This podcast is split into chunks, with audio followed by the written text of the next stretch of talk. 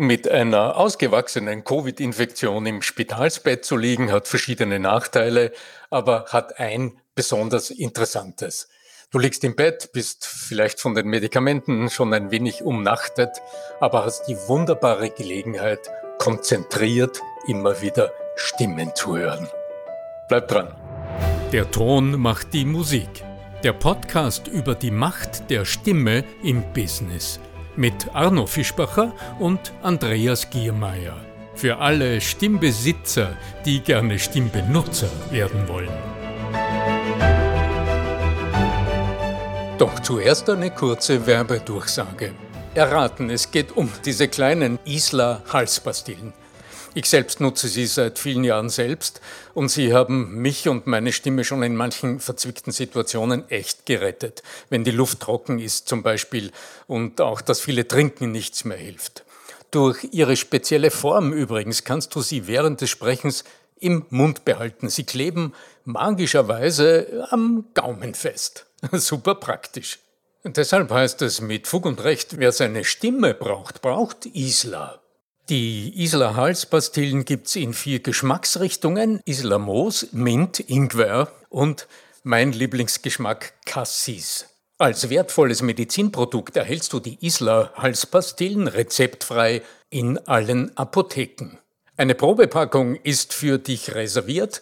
Den Link dazu findest du in den Show Notes und auf arno-fischbacher.com slash podcast. Fehlt nur noch ein wichtiger Hinweis. Über Wirkung und mögliche unerwünschte Wirkung dieses Medizinprodukts informieren Sie Gebrauchsanweisung Arzt oder Apotheker. Stimmen hören, sagst du, lieber Arno. Das ist jetzt nicht immer das Allerbeste, vor allem nicht, wenn man im Delirium ist. Also erstens, äh, herzlich willkommen auch euch zu Hause. Arno ist wieder zu Hause. Arno ist gesund und munter, wieder sitzt da vor mir. So erholt, wie man ausschauen kann nach einer Covid-Infektion. Wie geht's dir? So, bevor wir ins Thema steigen, einfach dein Befinden, mein Lieber. Ja, danke, Andreas. Mir geht's, wie heißt die Formel so schön, den Umständen entsprechend geht's mir wirklich ganz gut. Die Eingeweihten unter euch, die mich jetzt vielleicht auch vom Podcast schon näher kennen, werden an meiner Stimme sicher hören. Die ist noch nicht in voller Blüte. Da ist noch ein bisschen etwas möglich, obwohl ich mich gewissenhaft aufgewärmt habe, bevor ich hier das Mikrofon eingeschaltet habe. Aber na, es ist alles soweit abgeklungen. Ich bin noch einige Tage in Heimquarantäne und dann wird es eine letzte Untersuchung geben und soweit also alles durchaus im grünen Bereich. Und manche beneiden dich, du hast jetzt den besten Impfstoff von allen, nämlich die eigenen Antikörper. Also insofern springen wir ins Thema. Es gibt Themen, die muss man nicht besprechen. Ja. Du sagst, du hörst Stimmen. Also jetzt äh, nicht im pathologischen Sinne, ho ja. hoffentlich, ja, obwohl das ab und zu wahrscheinlich auch ein interessantes Erlebnis ist. Ich höre Stimmen aus Berufsgründen, das weißt du und das wissen unsere Zuhörer und Podcasthörer natürlich auch. Aber dieses Hören von Stimmen ist durchaus auch eine wirklich sehr, sehr persönliche Passion. Und jetzt in dieser Woche im Spitalsbett in den Salzburger Landeskliniken habe ich ähm, nochmal reflektiert, wie wie nehme ich eigentlich im Alltag Stimmen wahr? Wie gehe ich da eigentlich ran?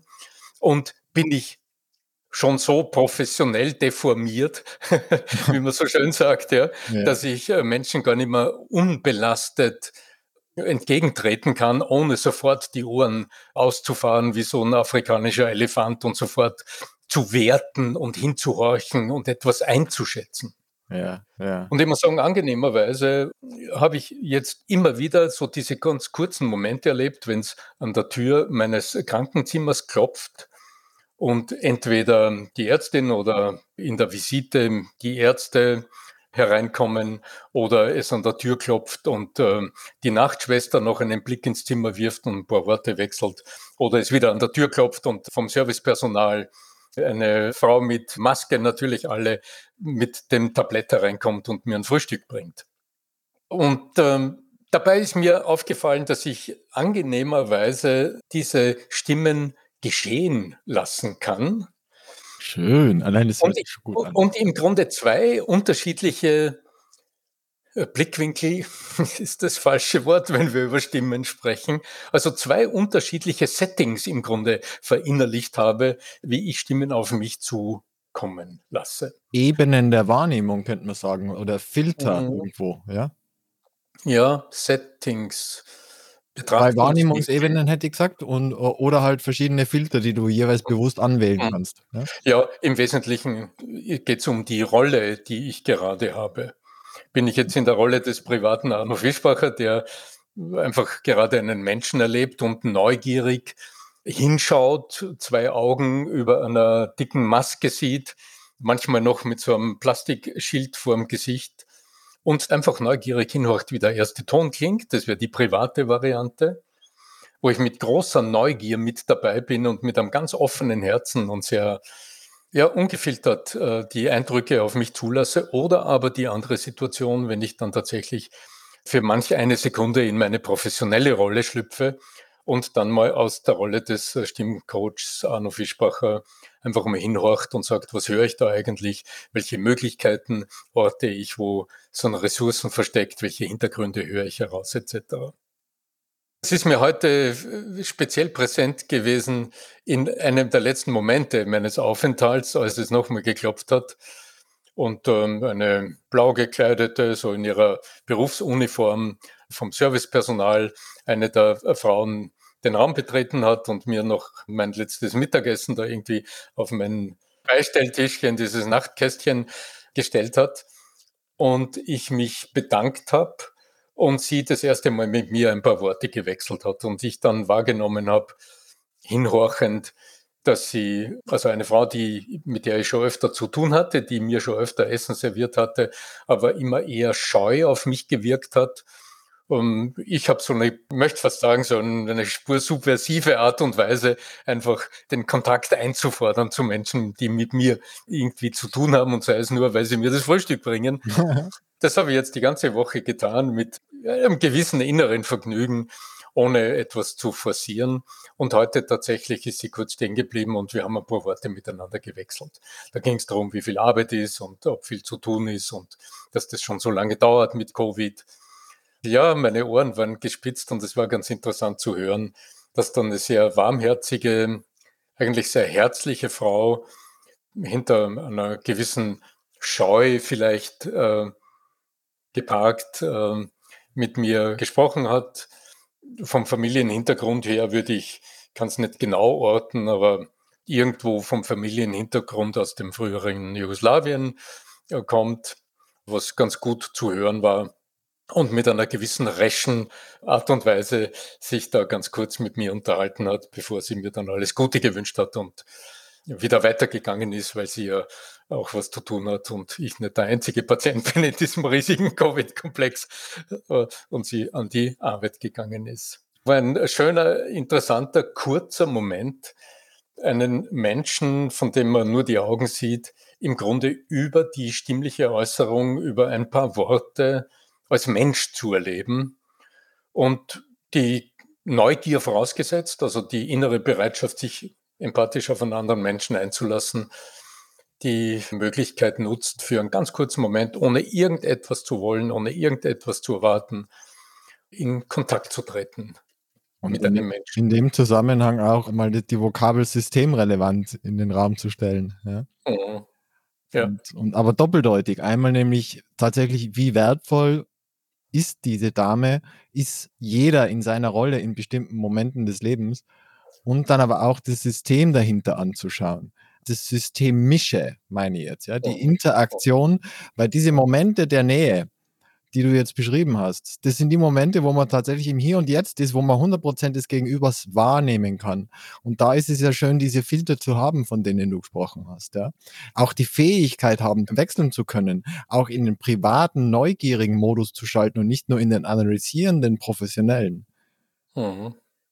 Systemrelevanz. Es, es war irgendwie ein nettes Zusammentreffen, weil am Abend davor flimmerte über den furchtbar eingestellten Mini-Monitor vor meinem Krankenbett flimmerte eine Salzburg-Heute-Sendung. Das ist so die Regionalausgabe des österreichischen Fernsehens hier, in der sie eine kurze Reportage über die Abwaschmaschinen in der Küche der Landeskliniken berichtet hatte. Völlig lustig. Also, ja, ja, ganz genau. Mit Mengenangaben, wie viele Teller da täglich gewaschen werden und wie viel Besteck und ja, ja gut, dass keine schlimmeren Schlagzeilen werden. Man muss ja die halbe Stunde oder 20 Minuten irgendwie voll kriegen. Also, ja, war interessant, ne, muss ich sagen, war interessant, weil ich denke, die meisten Menschen, die im Spital sind und sich ja keine Gedanken machen, wie die Maschine funktioniert, die hinter diesem reibungslosen Service steckt, der gewährleistet, dass Tag- und Nachtdienst einfach anwesend sind, wenn man es braucht, dass die Ärzte da sind, wenn man auf den roten Knopf drückt, und dass das Essen auch tatsächlich warm großartig, ja. Mhm. Durchaus wohlschmeckend. Also ich meine, Spitzenrestaurant ist was anderes, aber durchaus mit Niveau. Als Covid-Patient solltest du das gar nicht wahrnehmen können, offenbar. Die meisten scheinen ja den Geschmack zu verlieren, ja. Ganz genau.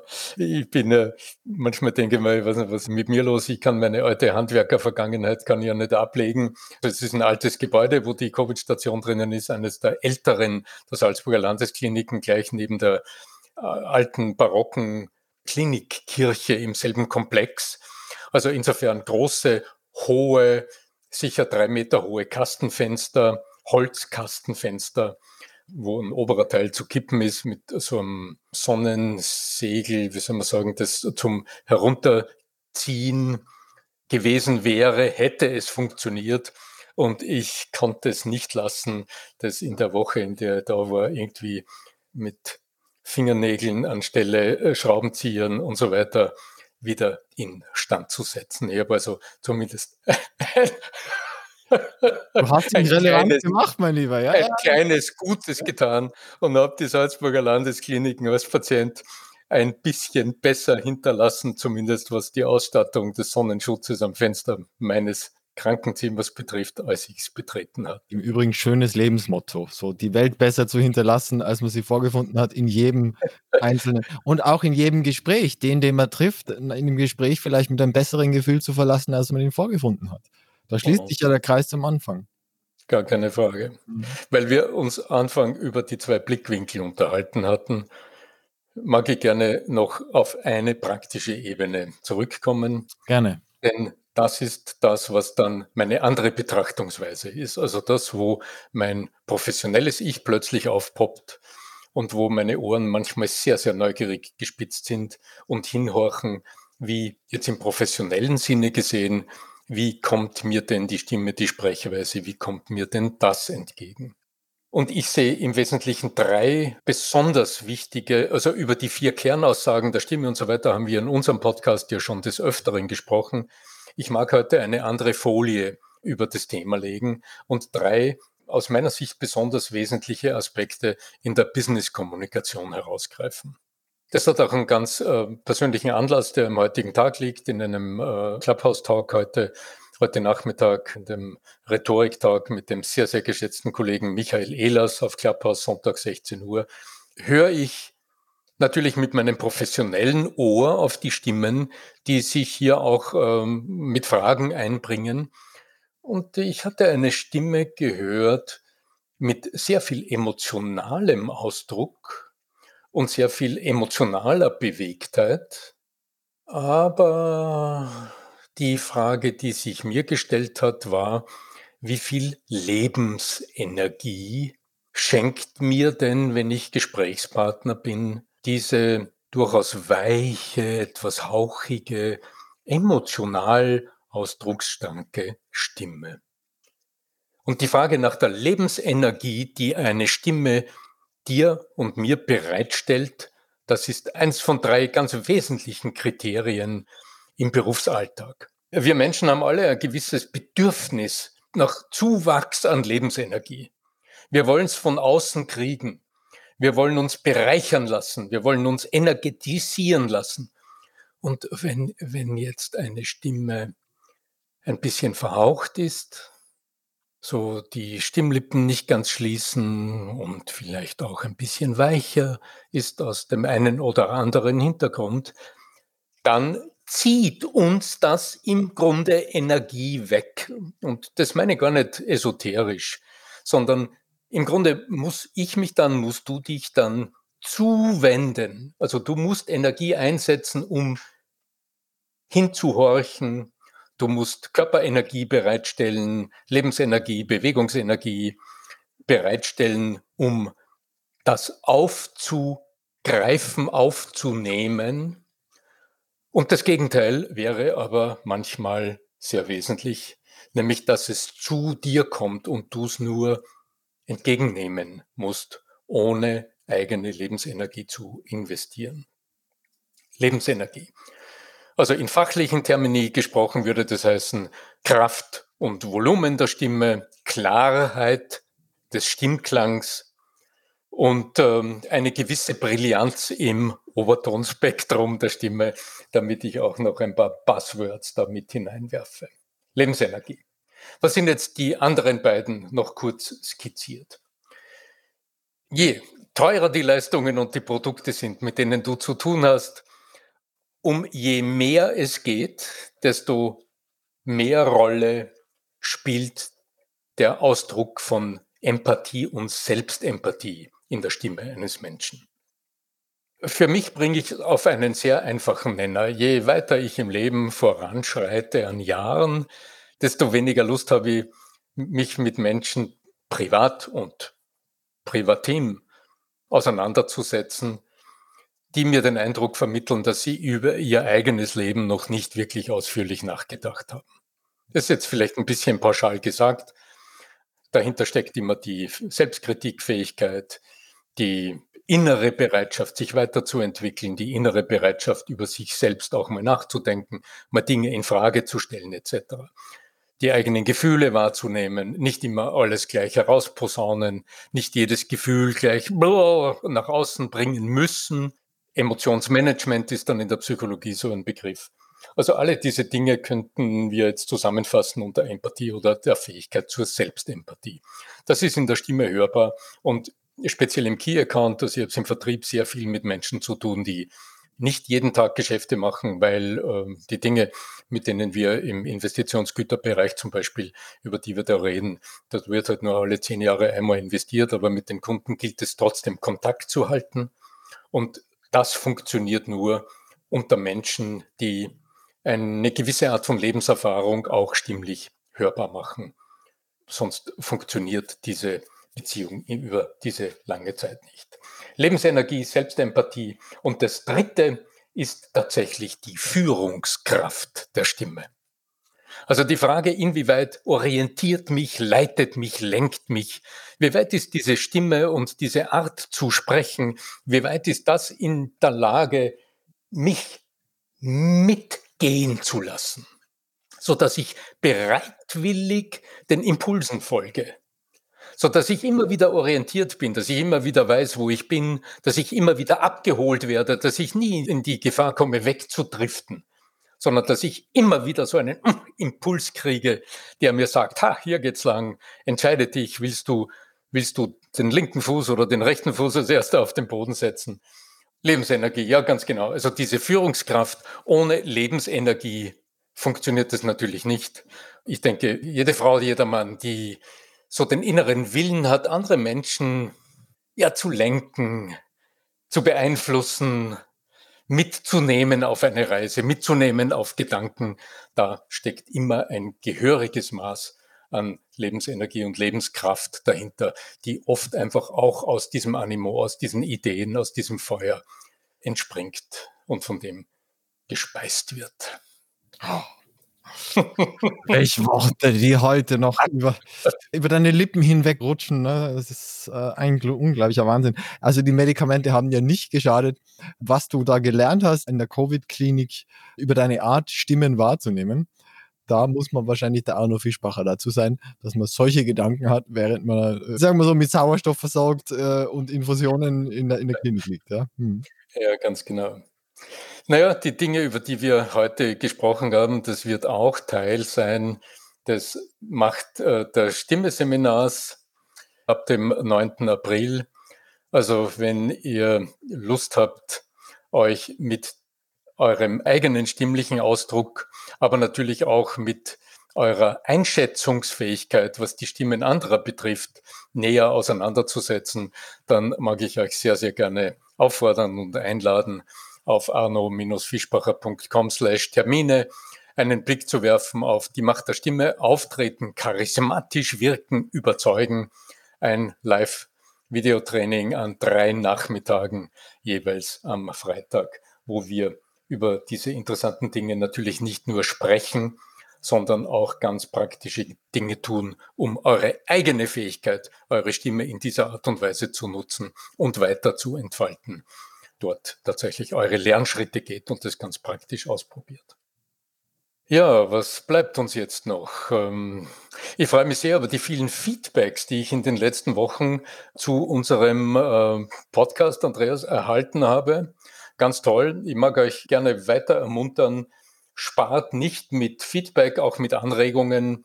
Wenn äh, eine Frage unter den Nagel brennt, dann nicht zwingen ans E-Mail und schreibe eine E-Mail an podcast.arno-fischbacher.com oder kontaktiere mich oder den Andreas über einen der vielen verschiedenen Social-Media-Kanäle. Macht großen Spaß und ich freue mich, wenn ihr das nächste Mal wieder dabei seid, wenn es heißt, möge die Macht der Stimme mit dir sein. Euer Business Stimmcoach Arno Fischbacher.